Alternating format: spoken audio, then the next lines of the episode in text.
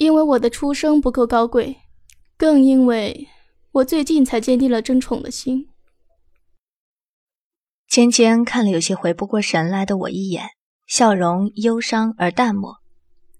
以前我跟他们一样，以为皇上只是出于政治考虑才封你为后，现在却清楚知道，事实并非如此。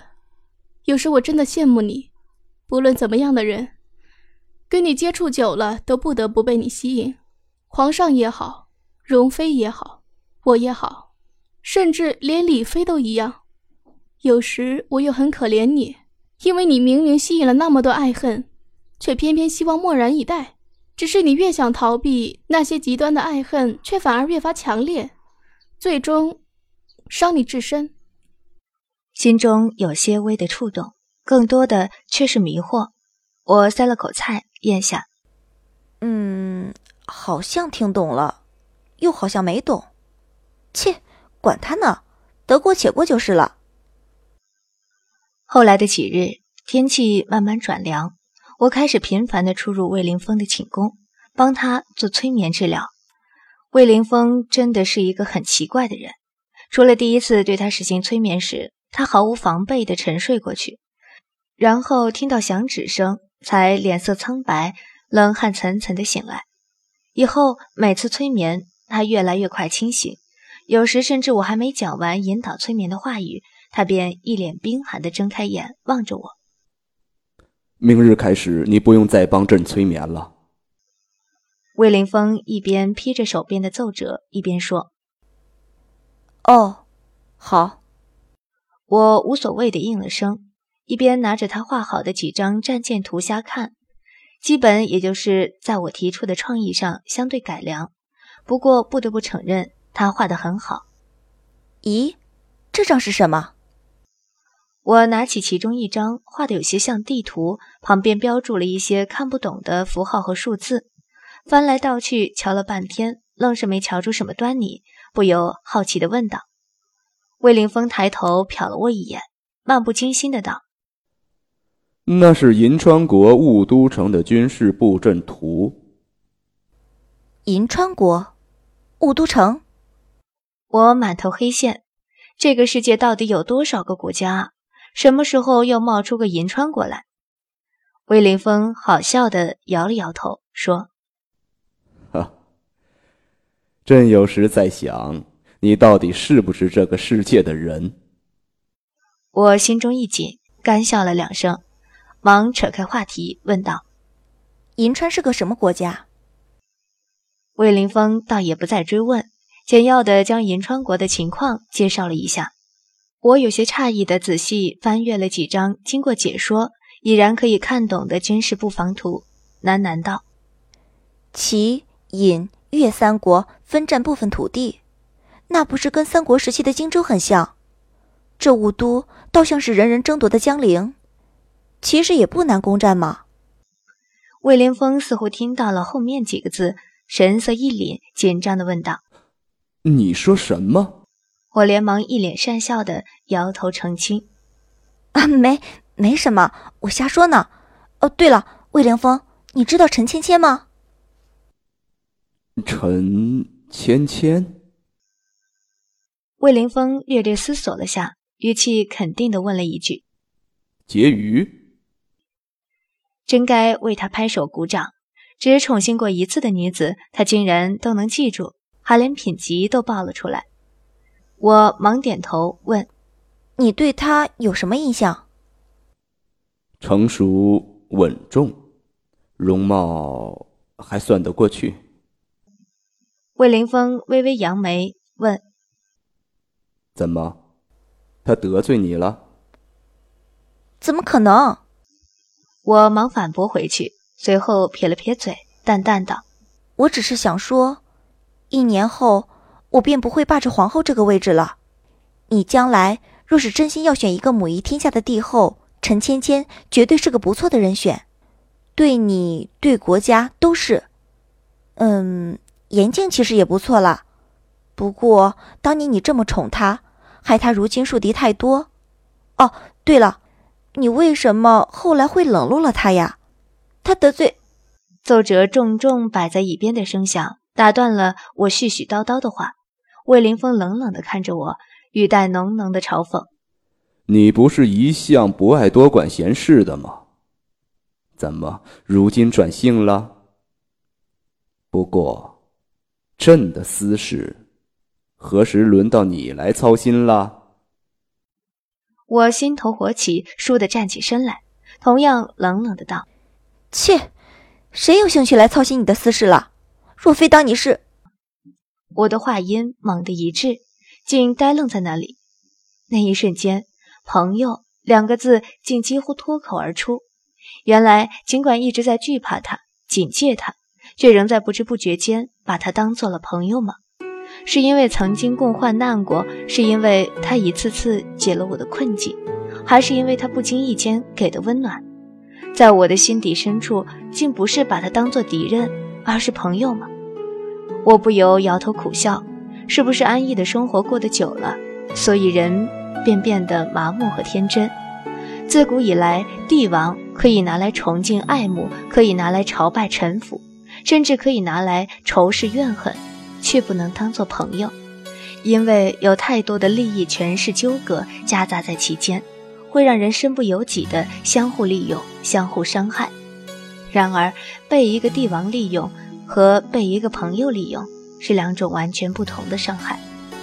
我又一阵苦笑，扶了扶身，无力的道：“哼，对不起，那些话你当我没说过。皇上，我先回去了。”走到门口的时候，忽然听到他的声音：“冰衣，你说那个叫催眠的方法，是你们家乡用来治疗那些心智不正常的人？”我回过头，有些愕然的点了点头：“是啊。”那你如何会用这个方法的？我抬起纤弱的手扶住门把。渐渐苍白的脸上露出一个无比幽暗的笑容，淡淡的。因为，当年我曾经接受过这种治疗。魏凌风凝视着我，漂亮的眼眸中慢慢流露出一种名为怜惜的光芒。许久许久，只是静静地看着我，不发一言。我却压下心中的烦躁，落荒而逃。魏凌风虽然发了火，不过竟真的听从了我的建议，开始频繁地翻芊芊的牌子。在无数人怨恨、嫉妒和羡慕的眼光和诅咒中，芊芊在短短半个月的时间内，从婕妤晋升为贤妃，与贵妃、淑妃、德妃和容妃同为正一品。其实说起来，魏凌风真的算是个好皇帝，听得进人言，又不盲从。办事果决，有大局统筹观。若真的让他统一了这个天河大陆，可能对底下的百姓也是个福。不期然的想起婚嫁途中经过的那个伊国。如果要说理想中的制度，在这个时代，他绝对是首当其冲。只不知提出这个构想的到底是怎样一个人，竟能完全突破世俗的观念，创建这样一个极度接近民主的国家。唉，只可惜国家太小，根基不稳，真要待他统一，恐怕是遥遥无期了。虽然越来越频繁的受到宠幸，芊芊还是一如既往的常往我这儿跑。当然，严静也一样，偶尔也会撞到。严静依然乖顺有礼，芊芊依然沉静端庄，两人似乎都没有什么异样。只是芊芊的神色，从一开始淡淡的欣喜，到后来常常脸带甜蜜的微笑。再到如今，眼中常常流露出三分喜悦，七分哀愁。我有些担心，问道：“芊芊，怎么了？后宫的斗争很辛苦吗？我是不是害了你？”芊芊摇了摇头，脸上是衷心的感激。是我强求你帮助我在皇上面前举荐的，你又自责什么？更何况后宫的斗争，与我不过是每日必会上演的简单戏码。轻松便能应付过去，我不由奇怪的问道：“那你干嘛看上去每天越来越忧愁了？害我瞎担心。”莹若，你不懂。芊芊脸上一阵黯然，静静的转头看向百花凋零的窗外，语气萧索的道：“这世上最伤人的不是斗争，而是感情。感情？”我有些愕然和摸不着头脑。对一个女人来说，感情可以是生命的全部，喜悦、幸福，都是因它而来；感情也可以是一把伤人的利剑，无声无息间便刺得人鲜血淋漓。这其中又以男女间的爱情最深，尤其是明知永远不可能有回应的爱情。我慢慢的瞪大了眼睛，苍白无力的声音。脱口而出：“芊芊，难道你爱上了魏凌风？”芊芊眼角盈着晶莹的泪珠，花容惨白黯然，回过头，哀伤而无奈地看着我，却慎重坚定地点了点头。齐国的冬天，也是我到古代后的第一个冬天，终于来临了。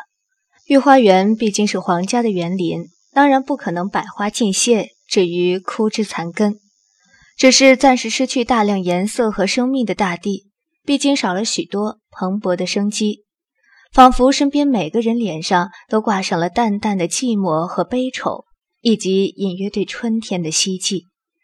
就在这样一个萧索而悲伤的季节，我终于迎来了一个有关于布莎的消息。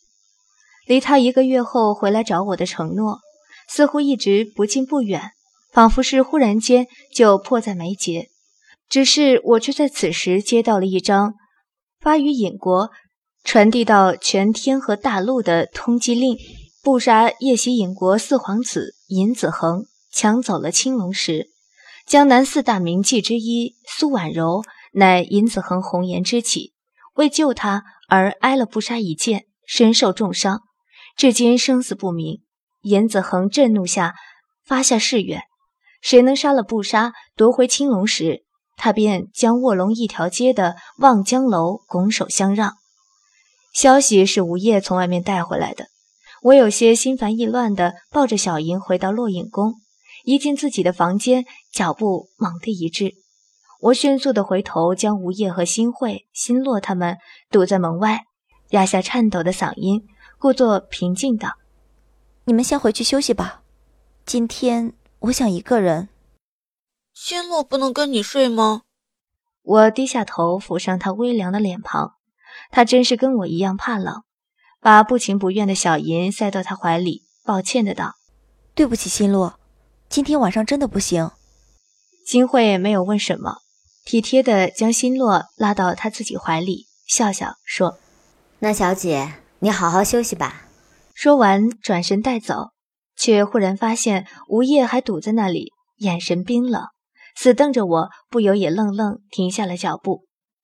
我有些困难地吞了下口水，支吾道：“吴叶，你们先去休息吧，今晚我不会有事的。”自从那次自杀事件以后，吴叶几乎一直都寸步不离地跟在我身边。入夜睡觉后，他也守在外间；新会和新洛则常常与我睡在一起。本章播讲完毕，谢谢收听。